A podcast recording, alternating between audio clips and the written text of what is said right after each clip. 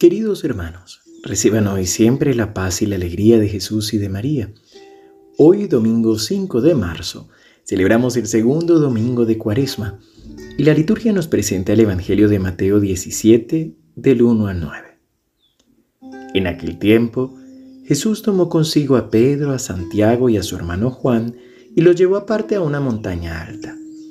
Se transfiguró delante de ellos y su rostro resplandecía como el sol y sus vestidos se volvieron blancos como la luz. Y se les aparecieron Moisés y Elías conversando con él. Pedro entonces tomó la palabra y dijo a Jesús, Señor, qué bien se está aquí. Si quieres, haré tres tiendas, una para ti, otra para Moisés y otra para Elías. Todavía estaba hablando cuando una nube luminosa los cubrió con su sombra, y una voz desde la nube decía, este es mi Hijo, el amado, mi predilecto. Escuchadlo. Al oírlo, los discípulos cayeron de bruces llenos de espanto. Jesús se acercó y tocándolos les dijo, Levántense, no teman. Al alzar los ojos no vieron a nadie más que a Jesús solo. Cuando bajaban de la montaña, Jesús les mandó, no cuenten a nadie la visión hasta que el Hijo del Hombre resucite de entre los muertos. Palabra del Señor. Gloria a ti, Señor Jesús.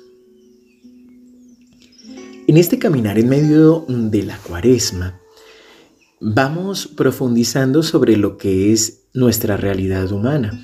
La realidad de pecado, de fragilidad, veíamos el domingo pasado la tentación, pero también la gloria a la que estamos llamados por pura gracia y misericordia de Dios.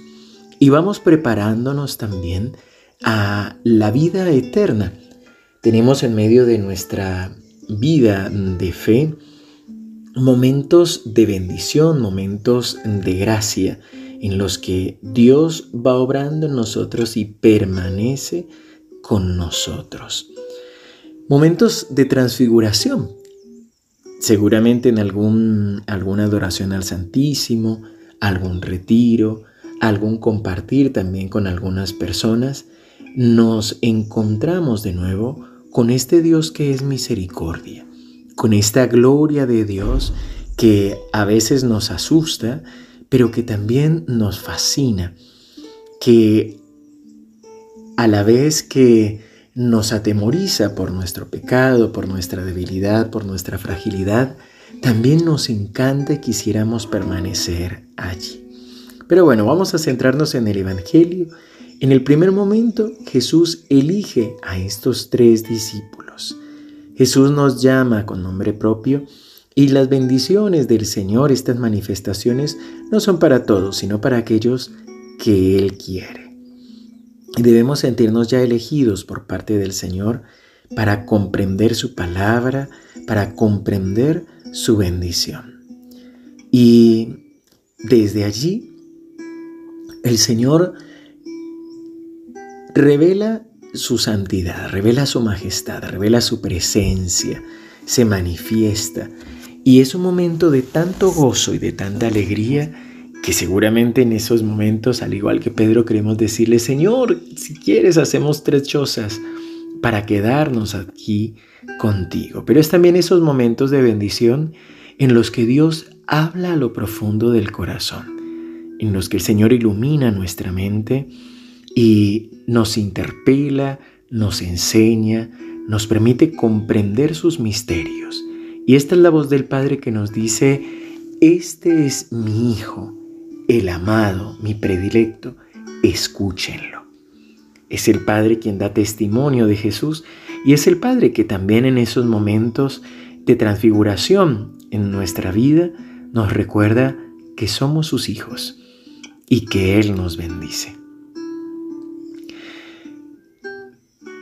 Las palabras del Padre nos revelan que Jesús es el Hijo de Dios y que necesitamos, si queremos conocerlo a Él, escuchar las enseñanzas de Jesús, tratar de rumiarlas en el corazón, de aceptarlas, de caminar hacia Él.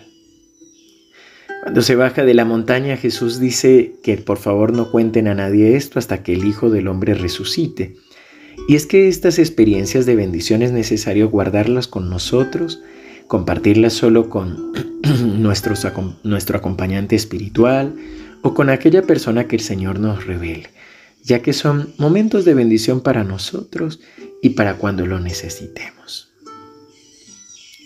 Padre bueno, Padre amado, hoy te alabamos y te bendecimos y te damos gracias porque nos eliges para compartir en la celebración eucarística, para compartir hoy domingo como familia de fe, para estar unidos, reunidos junto a Jesús, junto a nuestra Madre, para estar juntos, Señor, glorificando tu nombre y bendiciéndote.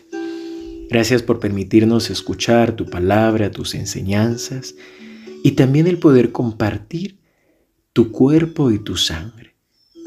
Gracias por hacerte presente, Señor, por manifestar tu santidad y tu gloria en medio de nosotros.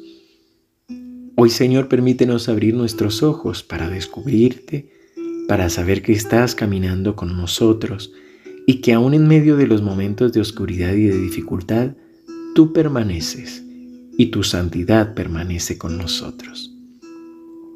Haz morada en nuestros corazones, Señor, y haz que podamos encontrarte a pesar de las dificultades a lo largo de nuestro día. En el nombre del Padre, y del Hijo, y del Espíritu Santo. Amén. Queridos hermanos, que el Señor los siga bendiciendo. Les recuerdo hoy elevar una oración en acción de gracias por la vida del Padre Gastón. A las 11 de la mañana por nuestro canal de YouTube estaremos rezando el rosario y celebrando la Eucaristía Dominical, pero también en acción de gracias por el cumpleaños, la vida del Padre Gastón. Seguimos unidos en oración.